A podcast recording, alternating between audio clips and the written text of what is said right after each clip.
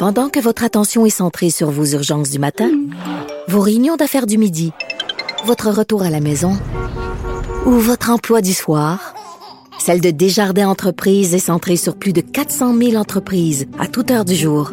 Grâce à notre connaissance des secteurs d'activité et à notre accompagnement spécialisé, nous aidons les entrepreneurs à relever chaque défi pour qu'ils puissent rester centrés sur ce qui compte, le développement de leur entreprise.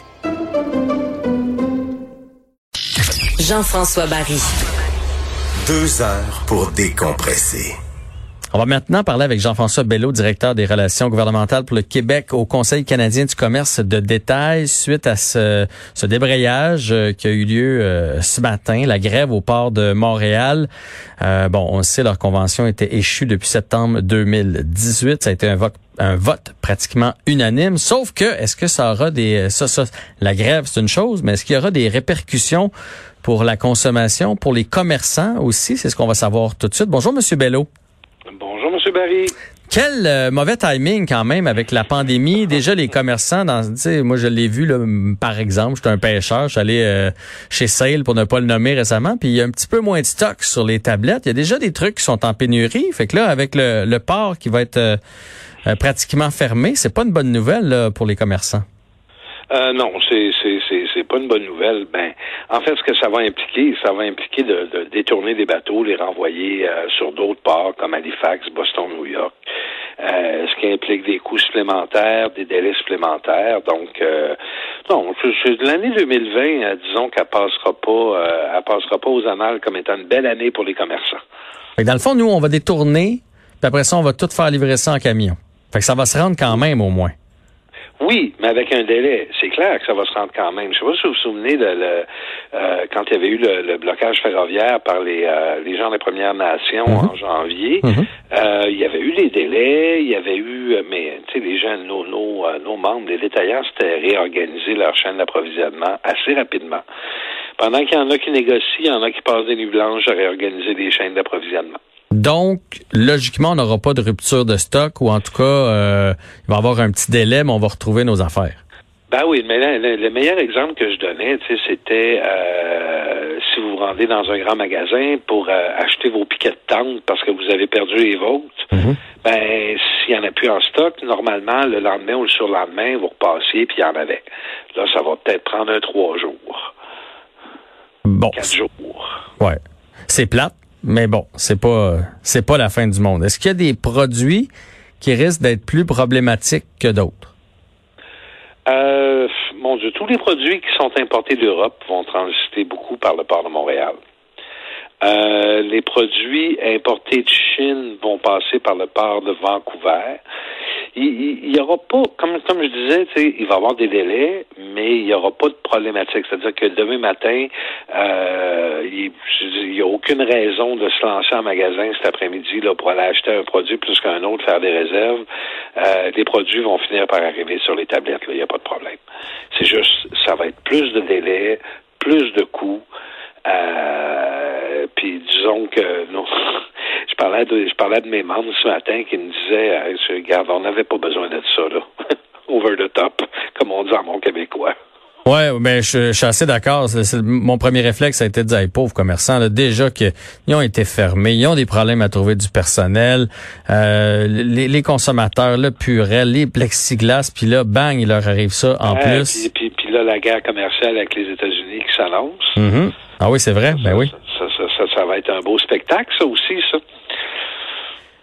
Qu'est-ce que vous voulez dire parce que ça va être un beau spectacle? Ça va être quoi les, allez donc les répercussions de, parce que là, je, je, sais pour l'aluminium, mais vous, vous voyez des, euh, ben, des contre-coups? ben oui, actuellement, euh, on parle d'aluminium. Euh, on, ce qu'on voit, nous, comme Québécois, c'est le gros lingot là, qui sort d'Arvida. Mm-hmm. Mais la réalité, c'est autre chose. La réalité, c'est le frigo qui a été fabriqué euh, chez Whirlpool aux États-Unis. Euh, lui, il contient de l'aluminium, il va être surtarifé en rentrant ici. Là, ça va tout être cette complexité de choses-là qui, vont euh, qui vont nous amener à, être obligés de, faire des choix des choix un peu un peu un peu étranges des fois. Ouais. Et j'imagine que bon pour le frigo, ça va monter. Est-ce qu'il y a des prix qui pourraient monter aussi euh, à, cause de la grève dans le port? Est-ce que vous pensez qu'on va avoir une répercussion sur les tablettes? Ben, on souhaite que ça ne dure pas assez longtemps pour que ça qu'il y ait une augmentation de coûts liés à ça. Euh, on pense après un certain nombre de jours euh, de rerouter les bateaux, bon, les marchands, les marchands, les grossistes, les importateurs, ils vont absorber la, dépense, puis euh, que voulez-vous, euh, ça va passer dans perte et profit. Mais euh, si ça devait s'étirer sur le long terme, là, ça, ça devient un petit peu compliqué. Puis c'est encore plus compliqué pour les chaînes, les chaînes nationales, c'est-à-dire d'un océan à l'autre. On va-tu faire payer les consommateurs de Vancouver pour un problème au port de Montréal alors que la marchandise rentre très bien? Tu sais, c'est tout ça avec lequel les, euh, les détaillants doivent jouer. Mais lorsque vous, voulez, vous parlez des gens de Vancouver, c'est que dans le fond, il y a des trucs qui arrivent ici à Montréal, qu'on leur ship après ça vers Vancouver. Fait que là, eux autres vont être aussi dans l'attente de, de, ce qui n'a pas été déchargé ici, puis on peut pas leur charger plus cher. C'est ça que vous voulez dire? Non, ce que, ce que je veux dire, c'est que euh, souvent les centres de distribution sont organisés par grandes régions. Euh, la région de Montréal euh, possède des centres de distribution pour l'Est du Canada. Par exemple, beaucoup de choses qui viennent ici, euh, arrivent ici, sont distribuées dans les maritimes, vont être distribuées euh, des fois même dans l'est, dans le nord-est américain, euh, à partir des centres de distribution québécois. eux vont avoir une augmentation de coûts. Mais si un, centre de distribution à Vancouver qui reçoit sa marchandise par le port du Vancouver, lui, il n'y a aucune augmentation de coûts. Donc, pourquoi on ferait payer le consommateur de Vancouver pour un problème au port de Montréal? Je comprends. Est-ce que vous souhaitez est-ce que vous souhaitez une intervention des, gouvernements qui, qui pourrait obliger les gens du port à retourner travailler pour justement, on, essaie de relancer l'économie, on fait notre, notre, gros possible. Est-ce que vous souhaitez que les gouvernements interviennent? Ben euh, oui, euh, puis à la décharge du gouvernement du Québec, là, le, le, on le port, c'est une juridiction euh, fédérale, c'est un code du travail fédéral. Donc, oui, on sait que le gouvernement québécois est très au fait, puis le ministre Fitzgibbon va ou a fait des représentations auprès de ses homologues fédéraux pour faire avancer le dossier. Il faut qu'il s'en mêle. On n'est pas rendu à une loi spéciale, mais il faut qu'il s'en mêle pour mettre de la pression pour que les négociations aboutissent. Euh, ben ça complète pour euh, la grève euh, dans, dans, le port de Montréal, mais je veux vous entendre sur tantôt. Vous voyez, on a parlé des centres commerciaux avec Olivier Primo. il nous disait à quel point c'était compliqué. On parle de David Il y en a plusieurs de ces petits commerces là. La situation va comment finalement là? Il y a eu le, la pandémie, le confinement. on, se doutait bien qu'il allait avoir plusieurs commerces qui allaient avoir la vie dure. Il y en a plusieurs qui ont fermé. Est-ce que vous sentez qu'il y a une reprise ou c'est toujours l'apocalypse? Ben, c'est, écoutez, c'est difficile. C'est difficile pour euh, les, les, les, les, grandes chaînes. Ce que, ce que j'appelle, moi, les grandes chaînes de petits commerces, là, Aldo, Raitman, David City. C'est difficile pour eux parce que, eux, ils sont situés dans des centres d'achat, ils ont été fermés beaucoup plus longtemps que les autres. Euh, là, de l'autre côté, ils ont euh, ils ont des baux à respecter, des, des fois avec des, des euh, des, des, loyers qui sont fixés fonction de la clientèle qui rentre, mais on n'a plus cette clientèle-là qui rentre dans les centres d'achat. Mhm. Les centres d'achat sont, sont pas mal moins euh, achalandés qu'ils l'étaient. Et là, il y a un paquet de facteurs qui font que oui, pour eux, c'est difficile. Un commerçant qui a pignon sur rue, euh, sur vraiment là, avec une entrée sur le trottoir, c'est difficile, mais il, y a quand même une certaine clientèle qui va venir. Ben, évidemment, là, en dehors des rues piétonnières, puis aussi plus possible de se stationner. Ouais.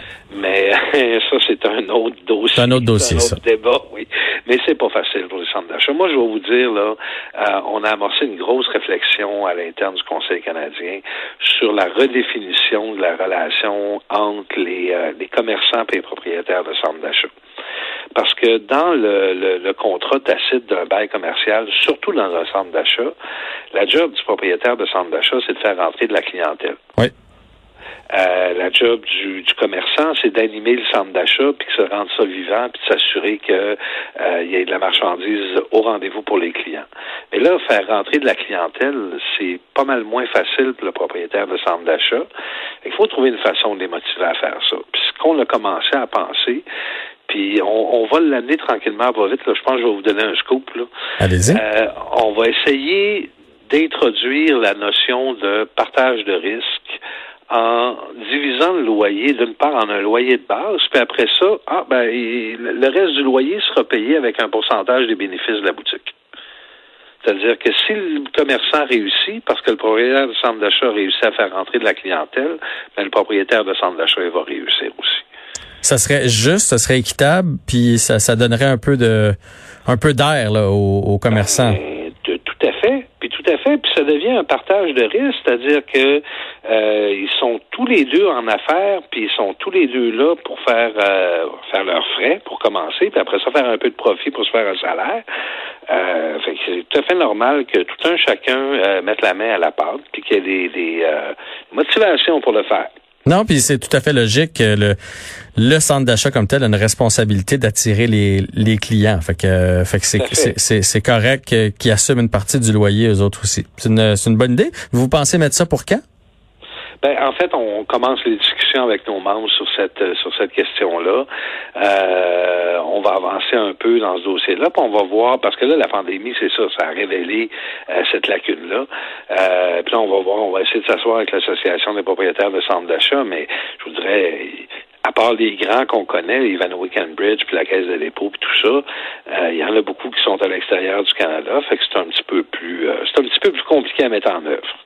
Puis dernière question, est-ce que ça vous inquiète lorsqu'on lit ce matin qu'on pourrait transformer les centres d'achat puis mettre euh, une épicerie, une pharmacie, euh, plus de centres de jeux, de restaurants, de choses comme ça? Euh, moi, mon, premier feeling, c'est que si je vais faire mon épicerie, je m'en vais pas m'acheter une paire de jeans en même temps. quand je vais magasiner dans les centres d'achat, je vais magasiner des centres d'achat. Quand je vais faire mon épicerie ou aller à la pharmacie, c'est tout des vases. C'est pas des. Pour moi, c'est pas la même offre. Est-ce que c'est quelque chose qui vous inquiète de non, parce que c'est une tendance lourde dans l'industrie depuis plusieurs années. Là. Je veux pas nommer une chaîne de, une chaîne de supermarchés plus qu'une autre, là. mais vous, vous, remarquerez que dans certains supermarchés, de plus en plus, vous arrivez, il y a une section de vêtements, euh, il y a une section de pharmacie, il y a même parfois un comptoir de pharmacie, ce qui fait que euh, il y, a une espèce de recherche d'offrir aux consommateurs un one-stop. Mm-hmm un one-stop pour aller chercher tous les biens euh, dits essentiels. Ouais. Mais quand on veut quelque chose de plus niché, là, tu sais, je m'en vais m'acheter une paire de souliers. Euh, j'aime ça, ah là, moi. Par exemple, je vais au promenade Saint-Bruno, là, parce que c'est mon coin. Je sais qu'il y a huit magasins de, de souliers. Mais là, s'il y en a juste trois, parce qu'il y a une épicerie, puis il y a un laser tag, puis un truc euh, d'escalade, euh, il me semble que ça va pas tout ensemble. Ben, écoutez, ce qui, va arriver de toute façon, on va arriver devant euh, éventuellement des, locaux vides dans les centres d'achat. Ils vont devoir les remplir d'une façon ou d'une autre. Euh, de les remplir de manière créative avec des d'autres moyens d'acheter d'amener une clientèle. Euh, je, je, vois pas ça d'un mauvais œil, mais là, c'est évidemment là, on, faut se projeter très loin pour se sortir de la mentalité de pandémie mhm. où euh, c'est pas le temps, c'est pas le temps d'aller faire euh, de l'escalade euh, sur des sur des parois artificielles. Non, là c'est pas le meilleur timing. Côte, côte à côte avec quelqu'un. Effectivement. De toute façon, ça va être à suivre. Euh, merci pour le scoop, Monsieur Bello. Puis on, ah, ça fait plaisir.